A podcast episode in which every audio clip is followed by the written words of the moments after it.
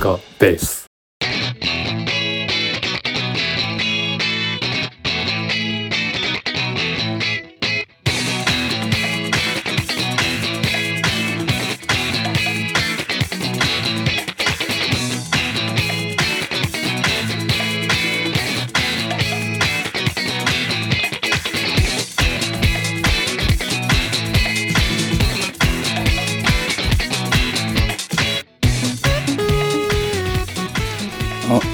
れ様です。えっと明けましておめでとうございます。えっと笹塚ベースまさやです。はい、えっと今日はね、えっと緊急企画ということで、えっと箱根駅伝振り返りというのをやりたいと思ってマイクを取った次第です。えっとそれでなんだろう、えっと今ですね、えっと今日え1月3日、えっとまだ時間はですね午後、えーシンガポール時間で2時だから日本時間だと3時になるんですけどついさっきね箱根駅伝が終了してでえっ、とまあこの前笹塚ベースの第99回だったかな、えー、と箱根駅伝を語るっていう回をやってそこでまあ優勝予想もしたところでもあるので、えっとまあその振り返りをちゃんとしておかないといけないなと思って、えっと録音を始めた次第ですと。じゃあ、えっと今日はね、えっと山平君いないんですけど、えっとマサヤ単独、えー一人語り会ということで2回目になりますけどやっていきたいと思います。よろしくお願いします。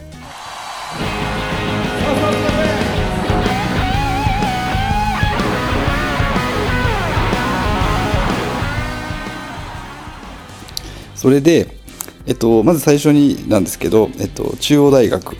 えー準優勝おめでとうございます。いやもうねあのあその前に駒澤大学優勝おめでとうございますなんですけど、まあ、笹塚ベースの山平と正也の母校である中央大学は、えー20年ぶりに、えーと3位以内に入ったということでいやもうね正月からもう最高の気分で、えー久しぶりにこう酒がうまい正月でもうね、あのーずっと、まあ、11時間、えー弱のレースだったですけど、えーとほとんどもう手に汗を握りっぱなし、まあ、最終10区の後半ぐらいからはねさすがにもうこれはこの差は埋められない距離かなと思いながら見てたんですけど基本的にはまあ最後まで逆転を信じてどこかで逆転を信じて、あのー見てた次第ですと、まあ、とにかくビールがうまくてなんならお酒が足りなくなるぐらいのねビールがないみたいな状態になるぐらい、えー、と夢中になってみました、えっともうこの箱根駅伝見始めて25年ぐらいになるんですけど今まででそうだね一番面白かったんじゃないかなというぐらい、えっと、私にとっては楽しい時間でしたと。まあそれにしてもね、えー、と駒澤大学、えー、とめちゃくちゃ強かったですね、えー、と我々中央大学がですね区間賞2発、ねえー、と最初の2区と3区で、まあ、その区間の中で一番速いという、えー賞を取ってもですね、えー、と3区要は2区3区で区間賞を取って3区終了時点で、まあ、当然中央大学は首位に立っていたんですけどその時点でもまだ駒澤大学の差が10秒しかないというこのなんとも鬼畜設定というかねどうやったら突き放せるんだというこの恐怖感、うん、やっぱり盤石だなというところがありましたね。うん、でえっとそうその前にね、えっと、予想を振り返ると、まあ、マサヤとしては、えっとまあ、中大にワンチャンありと、えーいうことを言っていたんですけど、えーワンチャンあって、まあ、優勝予想ということで、まあ、結構、まあ、オッズとしては高い、えー中央大学を、まあ、選択して、まあ、あのもともとね駒澤青学の2強と言われていた中で、うん、あの棋王の優勝を予想したんですが、まあ、見事に外しまして残念でしたと。でただねちょっとこう振り返ってもらいたいんだけどあのマサヤは第49回でもお話しした通り優勝予想した大学が2位になるのが得意な、えっと、予想親なので、まあ、その限りでは今回も、まあ、その通りになったなという感じですねでじゃあこの展開を予想していたのかと言われるとちょっとそこまでは正直予想していなくて、えっと、大金星であったことはま間違いなさそうですと。うん、でえっとまあじゃあなぜ、えっと、ここまでいいレースができたのかっていうとまああのー、やっぱり2区じゃないかなと僕は思っていて、まあ、昨日これも、えーと、前回、えー、失礼99回の放送で言った通り、まあ、吉井大和という中大の大エースが、まあ、2区で、まあ、壮絶なドラマを演じるというですねこれすごかったですね、うん、ちょっと2区について、えーと、少し振り返りも兼ねて、えーと、どういうドラマだったかというとちょっとまさやの解説付きで、まあ、あの見ているだけでも十分見応えのある、えー、と抜きつ抜かれつで最後に大きくまくるというですねあの見て普通に予備知識なしで見てても十二分に面白い展開だったんだけどこれ予備知識がつくと、えっと、余計面白く見えてくるのでちょっとその前提がどういうものだったかっていうことを、えっと、添えて肉の解説をさせていただくとですねまず、えっと、これそもそも吉井大和が2区を走るという情報はかなりシークレットに伏せられていたという印象ですと。えというのは、えーと、私も放送で言った通り吉井大和は1区か3区で走るだろうと言われていてでそれが、まあ、ネット界隈でもでの予想も、まあ、主に、えーと、そういう意見が支配的だったからこそ、えーと、実は29日に提出された、えー、と区間エントリー、えー、と要は当日の区間変更前のエントリーの時点で、えー、と吉井大和の名前が1区にも3区にも入っていなくて控えにいたんですよね。つまりこれ入れ替える前提だろうなという中でまさか2区に入ってくるとその時点でも予想した人は少なかったと,、えっと僕は思っています。ただ1区のえっと、ため池という選手なんですけどこの人もなかなか優秀な選手なので、えっと、この人を外すとも考えにくい。となるとまあ3区か。3区に吉井なのかとみんな思っていたと思います。詳しい人であればあるほど。で、えっと、これがまず当日2区に入りましたということで、えっと、他の大学の2区の選手とかと比べた時にもう何て言うんですかねもうそうそうたる顔ぶれが並びすぎているという2区の豪華メンツになるわけですね。うん、で前回吉井君は1区を走っているのでみんな吉井君を警戒している中で、えーと1区にはそれなりのスターが集まるだろうと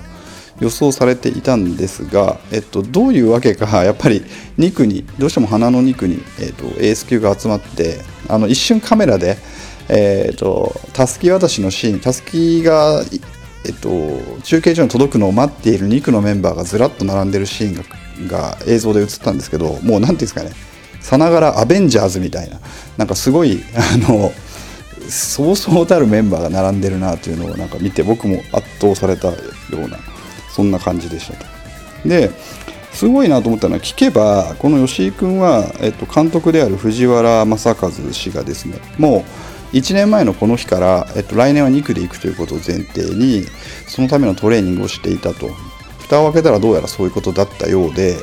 やっぱネット界隈の情報でつかめるものとかっていうのは限定的だなというふうに思うし、えっと、各種そのマスコミとか、まあ、ネットとかの記事とかあとえっと、陸上関係の雑誌とかをめくっていても、えっと、この2区の配置を明確に予想している先人たちっていうのはいなかったほぼいなかったと思います。うん、でじゃあ2区にずらっとこうアベンジャーズのようなオールスターが並んだ時にその中でやっぱりこの駒澤大学の優勝した駒澤大学の田澤廉という田澤廉という選手はですね非常に有名な選手であのどれぐらい有名かというと、えっと、モノマネで田沢変っていうモノマネをやる人がいるぐらい有名な、まあ、ラン駒沢大学のランナーなんですけど、まあ、この人が、まあ、なんていうんですかね言えば帝王なわけですよ。そう2区の帝王と、まあ、今まで何度も2区を走ってきてそれとんでもない記録を打ち立ててきた帝王がいる中ででそれに、まあ、吉井大和が挑みますという構図でした。でえっとここで、えっと、先に走り出したのはたすきを先に受け取ったのは帝王田沢蓮だったわけですね。でこれを、まあ、吉井大和が、まあえっと、どれぐらい遅れてたっけ？9秒4秒か9秒、まあ、1桁秒遅れて走り出しました。で吉井大和が最初に何をやったかというと、えっとまあ、かなりハイスピードで入ってまず田沢蓮帝王をですね抜き去ります。で、えっとその先にまあもう1枚明治いたんですけど、まあ、その人も抜いてあのトップにあっという間に躍り出るというような展開になりましたと。でえっと、その時点で、まあ、私もネット界隈も「おいおい吉井すげえけど大丈夫か」と「このペースで飛ばしすぎていたら死んでしまうぞお前」というようなペースで入り、まあ、田沢連を追い抜いていくと。うん、でおなんか田沢調子悪いのかと思ったら、まあ、田沢はやっぱり、えーと、経験者でもあるので冷静でいやここで体力を使ってもしょうがないということで、まあ、あとその後じわじわと追い上げてきてで案の定吉井大和が疲れたところをですね、まあ、見事に刺して、えー、また田沢連にまくられてしまうというのが、まあ、前半の一幕でしたね。であやっぱり田沢強い吉井を持ってもかなわないかとえー、ずるずると引き下がっていく吉井大和がいたんですけど、まあ、そこで登場したのが、まあ、青山学院の、えっとえまあ、これもエースなんですけど近藤幸太郎という選手、まあ、イケメンでで、まあ、実績も十分ある選手なんですけど、えっと、この選手が、えー、田沢に抜かれた吉井の後ろから追い上げてくるんですね。でここでまああのすでにもうネットとかいろんな記事でも言われているんですけど実はこの近藤幸太郎というのと吉井というのは小学校の頃から、まあ、同じ愛知県出身の、えー、ランニングクラブで、えー、同門であるとだから知り合いで、えー、昔からまあ、えー、愛知県でバチバチやってきた、まあ、ライバルでもあり、まあ、仲間でもあると。まあ、近藤幸太郎のが1つ上4年生吉井大和は3年生なんですけどこの近藤幸太郎が、まあ、吉井をあっさりかわして、まあ、吉井はダメダメで終わるのかと思いきや、まあ、近藤がそこで、えーまあ、吉井に俺の後ろについてついてこいと引っ張ってってやるからと。でこれ陸上というのをどうやら長距離というのは私も経験者じゃないんですけど誰かと一緒に走るってことは基本的に、まあ、体力を温存できるようででその近藤の後ろに、まあ、吉井がつきで2人で田沢を追いかける。先を行く田沢を追いかけるという構図になったわけですね。でこれが、えー、じわじわと追い上げていって、まあ、3人で、えー、あ駒沢田沢。で、えーと、青学近藤。で中央吉井のあ、まあ、三つどもえになって。で最後にスプリントで吉井が抜き去って、まあ、区間賞を取るというストーリーだったわけなんですけどこれって何ていうんですかね。あの少年誌みたいじゃないですか。なんかこう少年誌で未熟なヒーローが大ボスに立ち向かってで最初イケイケでやるんだけど大ボスが本気出したら負けちゃうと。でピンチになるんだけどなんか仲間がそこで登場してで仲間と一緒に大ボスを倒していってゴールするみたいなそういう絵面が、まあ、ちょっとはなんか恥ずかしくなるほどの筋書きが完成しているドラマでで、まあ、下手な青春映画より全然泣けるなと、うん、いうような、えー、展開だった、まあ、これがやっぱりその後の区間3区の区間賞とかにもつながっていったのかなというふうに思っています。でえっとまあ展開としてはこんな感じなんだけど、まあ、あんまマニアックな話を笹塚ベースでしても、えっと、しょうがないと正直思っていてで、えっと、もっとポップで面白い話をいくつかするとこの今話した、えっと、吉井を、えー、に元気を与えた近藤幸太郎という青山学院の選手なんですけどこの人まあイケメンで、まあ、スラッとして、まあ、陸上選手みんなスラッとしてるんですけど、まあ、背もあ身長もあってでかなりねこうナイスガイというかいいやつなんですよね。で青山学院はえっとまあもう結果出てますけど、えっと、今回6区の選手が区間20位、まあ、すなわち区間最下位というですね、まあ、青学にとっては大誤算だったと思うんですけど、まあ、そういう、まあ、失敗区間にはなってしまったんですけどこれ面白かったのがツイッター見てるとこの近藤幸太郎がすかさずその子にフォローを入れてるんですよね。その、えっと、10区をあごめんなさい、えっと、6区を走った選手に対していやありがとうとナイスランだというフォローを入れていましてもう何ていうんですかね青学ファンにとっては「おい何やってんだ」っていうロックに対していやいや、まあ、いろんな複雑なチーム事情があったということのようなんだけど、まあ、そこをフォローするかのようなツイートをしたと。まあ、そういうところも含めてやっぱり人間性がやっぱちゃんとしてるんだなというのをなんかすごく感じたこういう人はねえーと、偉くなってほしいなと思うしこの後実業団に行ってもですね、えっと、確か佐川急便かなかなんかに行くはずなんですけど、まあ、来年のニューイヤーとかもし出るのであれば、まあ、応援したいなというふうに思います。うん、まああのー、そんな中で、えっとまあ、中央もですね今申し上げたように2区間で区間賞を出してもそれでも勝てない。で山登りも山下りも、えっと、初登場の選手が登場して結局箱根駅伝って山の比重が高いので、まあ、そこで巻き返せるかと思いきやそこでもまあ堂々の走りをしてですね全く寄せつけないような展開でしたと。うんまあ、でもあの最後ねあのゴールした時に藤原監督が言ってたあのおめでとうございます。準優勝おめでとうございますと言われた中大の藤原監督はありがとうございますと、まあ、少し悔しそうな顔をにじませながらだけど、まあ、でも中大の年間目標としてはあの3位以内と。箱根駅伝で3位以内を取るんだっていうことを目標にやってきた中で、まあ、今回あの優勝あわよくば優勝という展開はあったけれども、まあえー、何としてでも優勝ということにこだわってきたチームとの差が最後に出たのかなとただ選手はすごくよくやったというコメントだったかと思うんですけど、まあ、目標を達成したということではあるんだというふうに思います。で実はあの中央中大のその長距離の選手あの部部ってですね長距離ブロックって人数が少ないんですよ他の大学に比べて。で、えっと、どうしてもやっぱり選手層がいつも課題になるような、えっと、そんなチームなんですね。で、えっと、そうなってくると選手層を厚みを持たせるためにはやっぱり底上げが大事だと、うん、いうことで、えっとまあ、底上げって言っても簡単じゃないですよね。その箱根駅伝に出れるか出れないか微妙な当落線上にいる選手はもとよりもともとまあどうやったってこれ出れないよねみたいな選手もやっぱり中にはいてしまうのは実まあしょうがないことででただそういう選手とあのレギュラーの選手との何て言うんですかそのモチベーションの差っていうのはやっぱりどうしても埋めがたいものがあるんじゃないかと、うん、僕は思っていたんですけどそんな中で中大が箱根駅伝3位以内の他にもう一つ掲げていた目標が実はあるんです。でこれがこれなんか仕事の世界でも同じようなことが言えるなと思ったんですけどやっぱりそのエース級の仕事をする人とそうじゃない人等しく頑張ろうって言ったってどうしてもモチベーションの差とか成果に差が出てくるしえっと、じゃあどっちが頑張ったんだっていうことに対してもなかなか評価つけがたいですよね。っていう中で、えっと、中大が掲げた目標というのが部員全員が今自分が持っている自己記録をどんどん更新していこう。つま、すなわちプライベートベスト。PB って言いますけど、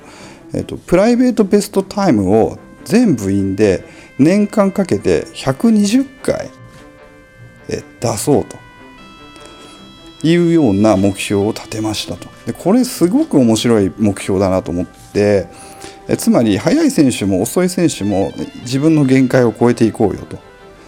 でちなみに、えっと、中大の今の陸上部は1万メートルの記録を持っている人人間が40人いるんですけど、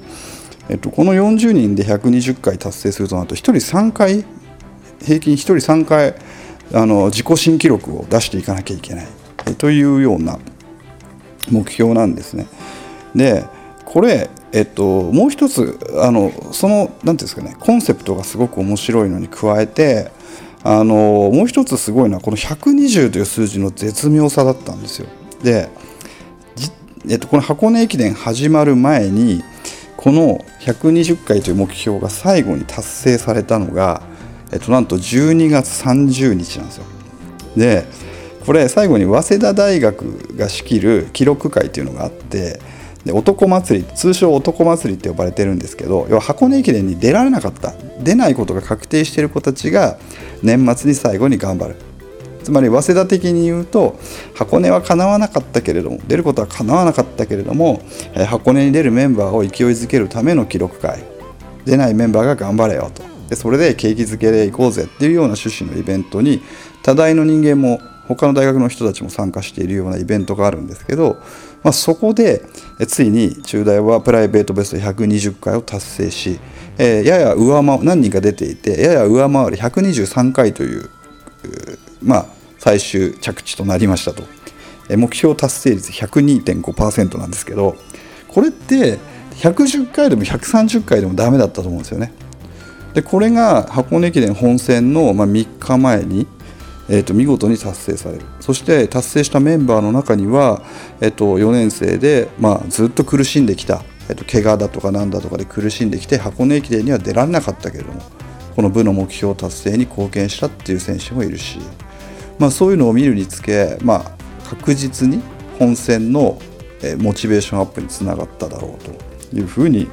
まあ、僕はその30日の時点で見て、まあ、なもうすでに一一足お先に涙を流していたんですけれども、まあ、とにかくそういうですね、えーと、実はなんだろうテレビでは語られないバックグラウンドとかも実はあったりして、うん、あの非常に面白かったですと。でえっとまあ見ていてですねえっと、皆さんもいろいろ不思議に思ったことがあるんじゃないかなとなんでこうなるんだっけっていうのを思ったと思うんですけど、えっと、やっぱり、えっと、前で戦うことの重要性というのがやっぱりよく出ていた大会だったなと思います。で、まあ、常に言われることなんですけど基本的には前で戦うほど、まあ、記録も速くなります。ちなみに、えっと、昨年ですね昨年優勝した青山学院大学と、えっと、6位で終わった中央大学の総合タイム差は4分19秒差でした。4分19秒。こんなの絶対ひっくり返せないよと、えー、前回大会が終わった時に多分みんな思っていたと思うんですけど今年は今度逆に我々中大2位で入った中大とえー、っと青学の差って、えっと、なんと5分半あった。すなわち10分ぐらいひっくり返してるんですね。前回大会と今回大会で。でこれがやっぱり表してることはその前で走ることほど重要なことはないでそれはやっぱりあの高いレベルで競い合うっていうこととあとさっき言ったように誰かと一緒に走るっていうことが、まあ、基本的に有利だという前提に立てばその相手がやっぱり速いほど速く走れるっていうことのようでで裏を返せば基本的に後ろにいるほど遅い。えだから、まあ、9区とか8区とかのあの中継点では20分以上の差がついて、まあ、繰り上げということになるんですけど、まあ、あのここまで前で走るか後ろに後ろで走るか大きく選手のその力の差はないにせよこう蓋を開けてみるとそれぐらいの差になって出てくると。で、まあ、これって多分まあ仕事とかでも何でもそうですよねスポーツに限らず、まあ、趣味でも仕事でも、まあ、高いレベルでやるってことが非常に重要だという、まあ、ちょっとまあこじつけっぽいですけど、まあ、そういうことを感じた次第ですと。でまあ、それを踏まえて、えっと、ちょっと私の予想どうだったのかと、えー、いうことで、まあ、外してしまった私は中央大学の優勝を予想し、まあ、結果としては外れてしまったんですけれどもまあ何ていうんですかねこう2位惜しくねっていうことを主張したいわけではないけれどもあの下馬評でどうだったんだけど要は下馬評の戦力図っていうのはその世の中で言われているえーと、その何て言うんですか期待値ってどんなもんだったんだっけってことを分かりやすくなんか説明できないかなと思って、えーと、用意持ってきたのが、えーと一つのですねあの雑誌がありまして、まずあの月刊陸上競技マガジンというベースボールマガジン社が発行している陸上専門の雑誌なんですけど、まあ、そこがですねあのこの季節になると別館として増刊号として箱根駅伝完全ガイドというのを毎年出すんですね。でこれ、えっと、出雲全日本が終わった時点の12月過ぎに発刊される雑誌で雑誌というかムックででこれ毎年僕買ってるんですけどそこにあの全大学の主要選手で大体ですね、えー、と24人の持ちタイムとかがが表示されていてあ顔写真付きで表示されていてで、えっと、ご丁寧なことでこれ面白いのが持ちタイムが全部書いてあるんですね。その人が持っているベストタイムの記録とかが載っているのに加えて、まあ、それを踏まえて駅伝を走らせる上で、えっと、3つの指標に分かれて5段階評価するんですよ個人を。その3つの指標は安定感スピードスタミナというちょっとふわっとしたものなんですけどこれ5段階でま評価していってで最後にその大学の格付け点数をつけるんですね。うん。そう。でこの大大学全大学の出場全大学の点数をつけますと。でこの中でえっとまあ中大はどこにいたのかということを、まあ、今振り返ってみるとえっと、まず順番に点数から言っていきますね、えっと、1位駒澤大学92点2位青山学院大学90点3位国学院大学80点4位順天堂大学、え順天堂大学76点、えっと、5位創価大学72点。で6位が、えっと、これタイで、東洋大学と中央大学が68点。えつまり下馬評ではまあ6位だったわけですよね。えーと、これあのあれですよ。ちゃんとプロが出してる本なんで。でしかも時期的にもあのいろんなその変更要素ない状態で、えーとまあ、1ヶ月前のデータですから、まあ、その前提で見るとやっぱ駒澤大学92点青山学院大学90点に対して、まあ、中大は68点だったというその下馬評から考えるとこれ中大をワンチャン上がって優勝するかもって言ったお俺すごくない？みたいなことを、まあ、まあ言うつもりないんですけどちょっと褒めてほしいなみたいな。そういうのがありますよね。うん、でまあ駒澤の優勝は盤石で、まあ、やっぱりこのね下馬評通り1位を取ったんですけれども、まあ、青学、まあ、国学院順天創価に、まあ、勝ると勝ったというのはかなりすごいことなのかなというふうに思います。うん。で、あれだね、あの、まあ、2日間見てて、なんか東京は特に、えーと、今日なんかはすごいあったかそうでしたね。えっ、ー、と、昼過ぎの、あ、昼前の銀座中央通りの人垣を見てると、まあ、かなり、えー、新春の陽光が、ね、キラキラとしていて、人人書きもすごかったですね。二重三重の人書きが中央通りには出ててあもう何ていうんですかねコロナもあれなのかなとだいぶ緩和されてきたのかなというふうに感じましたね。あのすごいあったかそうな正月だなという印象をまあシンガポールから見ていて思ったわけです。うん。でねあとはあのー、よくね言われるその駒澤は今回主力、まあ、青学もそうですけど、まあ、本来であればエントリーしたかった子が、まあ、コロナにかかったとか、まあ、体調が悪かったとかであの本来の調子が出せないあるいは欠場するとかいった事態が、まあ、2区間ぐらいそれぞれあったみたいですけどあのまあ、そんな中、中大は結構盤石の布陣で挑めたのはすごい、まあ、あの管理能力とかも含めてすごいなと思うんですけどでもこれあのやっぱりコロナが与える影響っていうのは大きいなというふうに思う一方であのコロナ前もあの実はこの季節ってインフルエンザとか結構流行るじゃない流行ってたので当時は。インフルエンザで出れない子とかもまあ普通にいたんでその前提は実はコロナ前とそんなに変わってないのかなと。勝負の前提は。なので別にあの今回ラッキーで2位になったとかいうことは全然思ってなくてですね。まあ多大のアンラッキーもあったかもしれないけど。まあそれはそれとして。まあねあのいつも言ってる通りその勝負にたらればはないので、まあ、そう考えるとねあのすごいことだなと。いうふうに思いました。いや本当にねあのめちゃくちゃ元気をもらったしなんかあやっぱりね頑張ろうなんか自分も頑張ろう みたいな、ね月並みな話ですけど思えますよね。あとはあのー、これね昔僕 Facebook かなんかで書いたことあるんですけど結局何て言うんですかね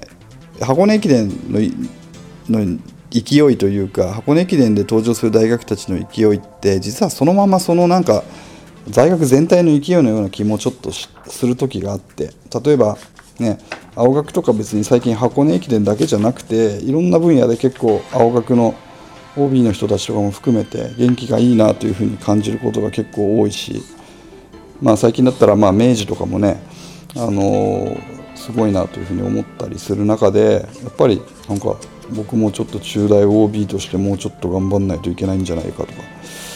いうふうなことを感じさせてくれる次第です。うん、で実は実はというかまあ言われていることですけど、えっと、この藤原監督はねえっと、来年、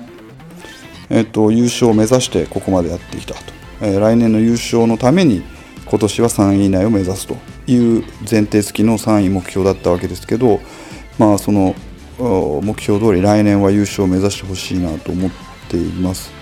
えっと、往路のメンバーは1年生と、え、3年生と2年生かだけで構成されていたので来年全く同じメンバーが組める。でこのメンバーで来るとは思いませんがまた入れ替えは多少あると思うけどやっぱりこの勢いそのままにちょっと行ってもらえればなと。今年も目が離せないですね。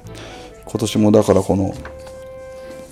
陸上競技マガジン月間陸上競技マガジンをちょこちょこ買いながらですねウォッチをしていくことになるのだろうと思うのでまああのー、ねこの笹塚ベースでもまた来年のじゃ今年の年末から、まあ、来年頭にかけてきっとまたお話をすることになるんだろうと思いますが、まあ、今回、まあ、こういう話を、まあ、しましたのは、まあ、あの一つね覚えておいていただければというふうに思う次第です。うんまあ、あとあとはねいくつか細かいことを話すと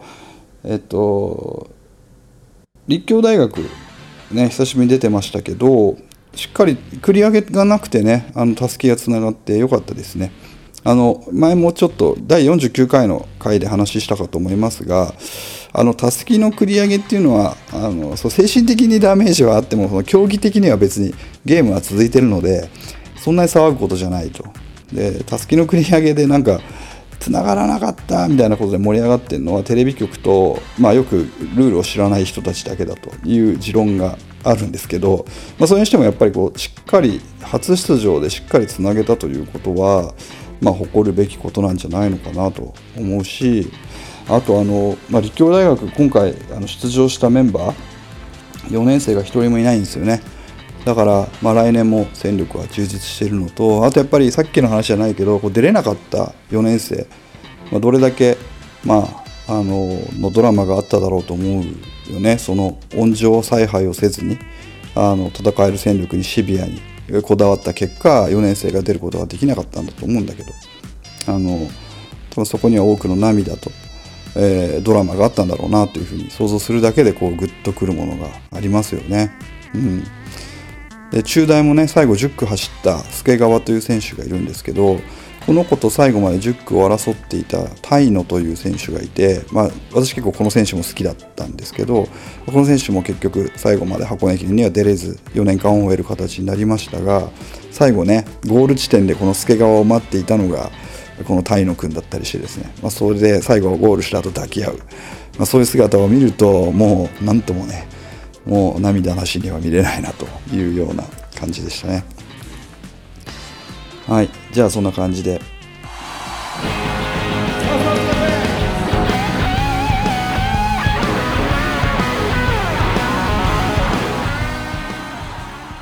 はい、えっと、それでまあ今回はちょっと緊急企画ということで、第100、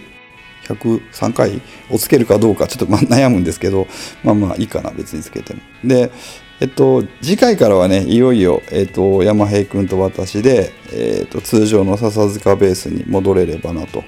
いうふうに思ってます。えっと、まあ、今回明けましておめでとうございますということで、まあ、改めてね、2人でちょっとご挨拶しますけど、まあ、今年も、あの、よろしくお願いしますということで、えっと、今回、えっと、おしまいにしようかなと、うん、いうふうに思います。はい。えっと、それではですね、